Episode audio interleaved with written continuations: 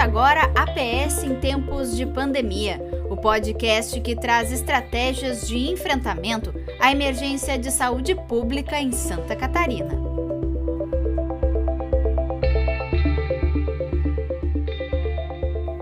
Conteúdos aqui abordados fazem referência à nota técnica conjunta 002 de 2021 da Diretoria de Atenção Primária à Saúde, Superintendência de Planejamento em Saúde e do Conselho de Secretarias Municipais de Saúde de Santa Catarina.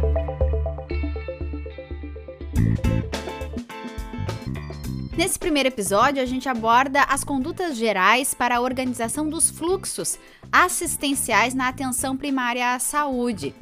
E para trazer mais informações sobre esse assunto, a gente recebe a Ediane Bergamin, que é enfermeira da macro-região da Grande Oeste.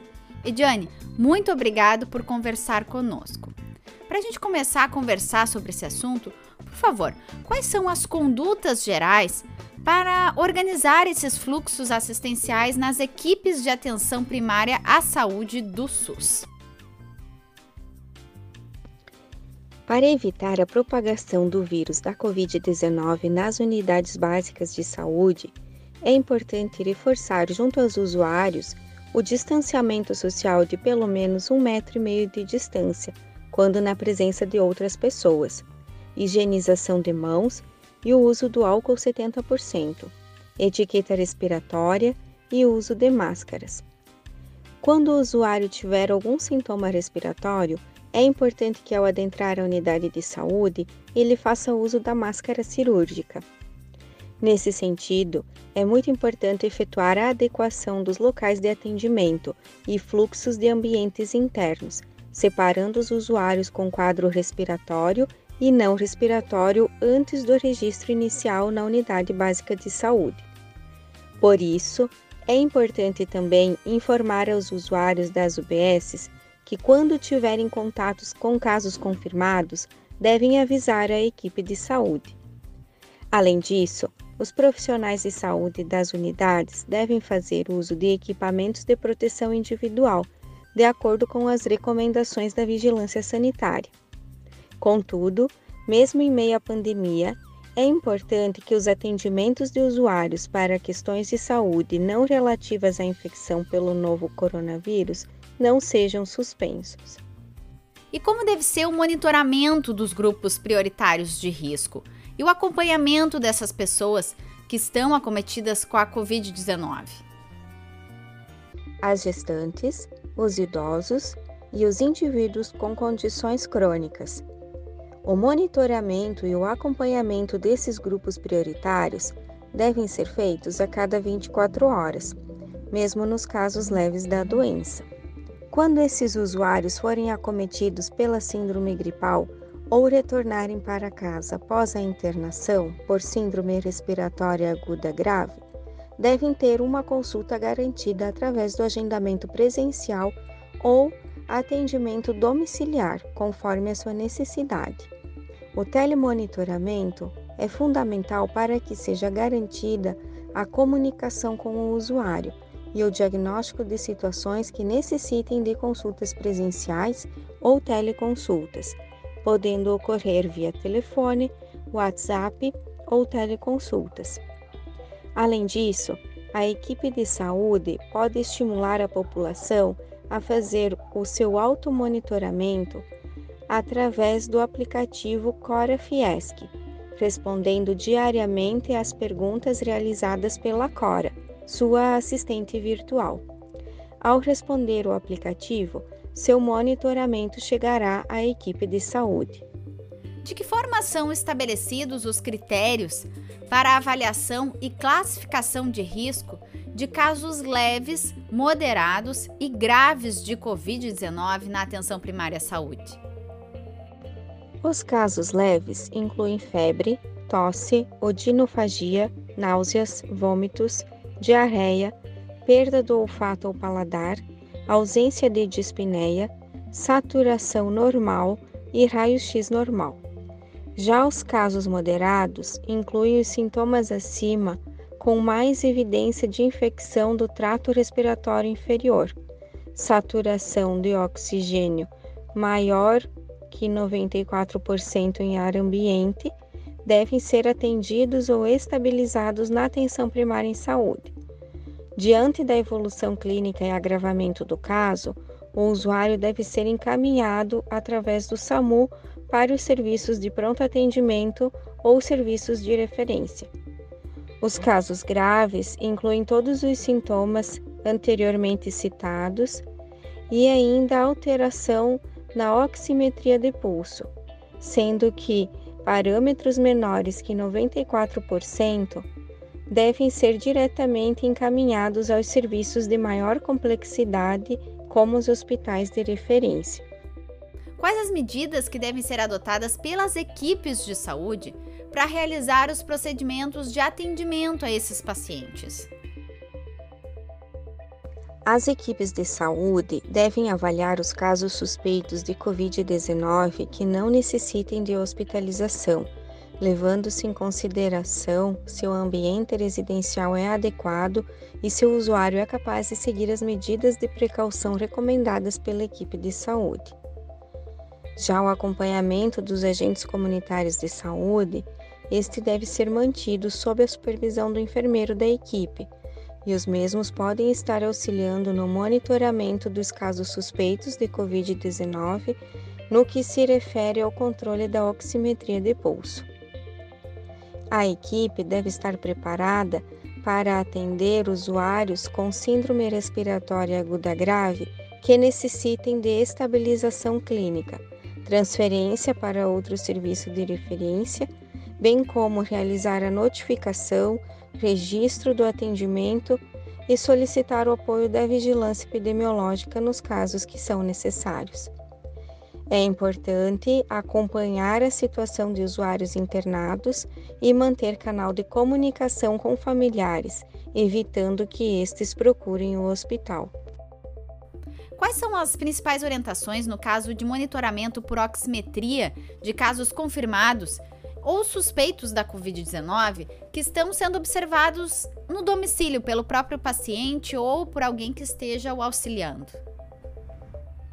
Quando o usuário apresentar uma saturação de oxigênio maior ou igual a 95% e estiver relatando estar melhor ou estável, não há necessidade de encaminhamento.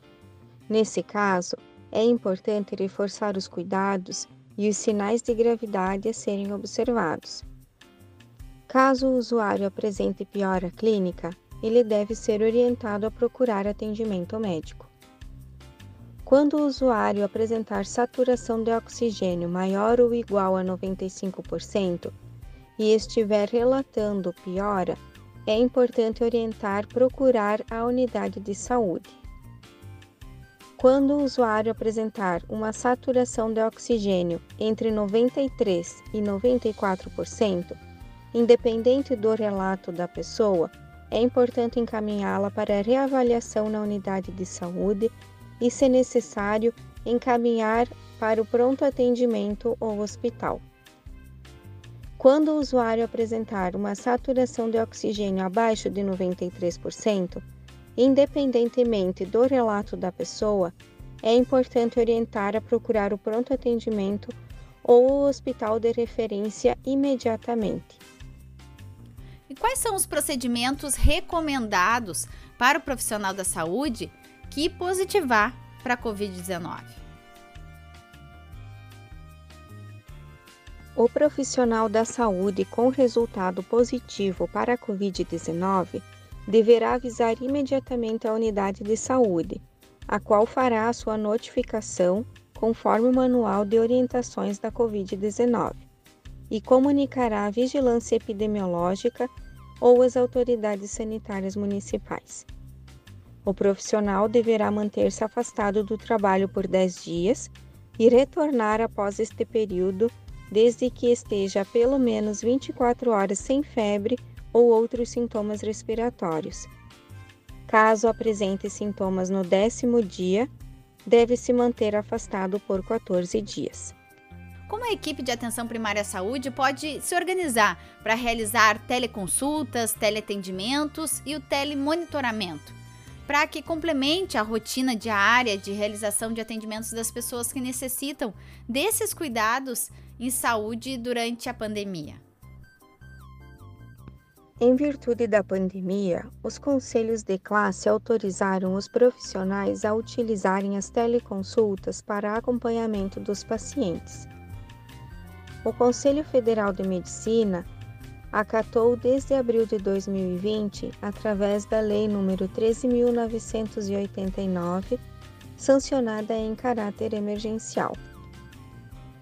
Já as teleconsultas por enfermeiros foram autorizadas pelo Conselho Federal de Enfermagem através da Resolução 634 de 2020. O Conselho Federal de Odontologia, por meio da Resolução 226 de 2020, dispõe sobre o exercício da odontologia à distância, mediado por tecnologias e da outras providências. E na Resolução 228 de 2020, regulamenta o artigo 5 da Resolução do Conselho Federal de Odontologia 226 de 2020, que permite, no âmbito do Sistema Único de Saúde, a realização da odontologia à distância, mediada por tecnologia, utilizando o sistema de mediação já implantado em cada localidade, enquanto durar o estado de calamidade pública decretado pelo governo federal. E como deve ser feito o procedimento de vacinação aqui em Santa Catarina? Os procedimentos de vacinação para o SARS-CoV-2 devem ocorrer preferencialmente extramuros, para evitar o contato com possíveis casos de Covid-19 que estão sendo atendidas nas unidades de saúde. Para maiores informações sobre o plano de vacinação, você pode consultar a página da Secretaria de Estado da Saúde. E no APS, em tempos de pandemia, nós conversamos com a enfermeira da macro-região da Grande Oeste, Ediane Bergamin, que trouxe mais informações sobre as condutas gerais para a organização dos fluxos assistenciais na atenção primária à saúde. No nosso próximo episódio, nós traremos mais informações sobre como se deve dar a organização das rotinas diárias para realizar os atendimentos na APS. Vigilância em saúde nos territórios deve ser mantida pela equipe de APS e os agentes comunitários de saúde podem auxiliar nesse processo, auxiliando no monitoramento de casos suspeitos de Covid-19 no que se refere ao controle e orientação da oximetria nos domicílios. O Coronadados também é outra estratégia que as equipes podem utilizar para o monitoramento à distância essa ferramenta está disponível aos municípios com adesão por meio de um aplicativo web, empresa.coronadados.com.br. O Coronadados faz um monitoramento diário dos sintomas com registro do histórico, permite acompanhar a evolução da Covid-19 na população, viabiliza ações rápidas para evitar o contágio na população, além de indicar serviços de saúde e hospital em caso de risco médio e alto. Para oficializar o pedido de adesão ao sistema Coronadados, a Secretaria Municipal de Saúde interessada deve comunicar aos apoiadores do Comitê Emergencial de Apoio Institucional pelo e-mail apscoronavírus@gmail.com.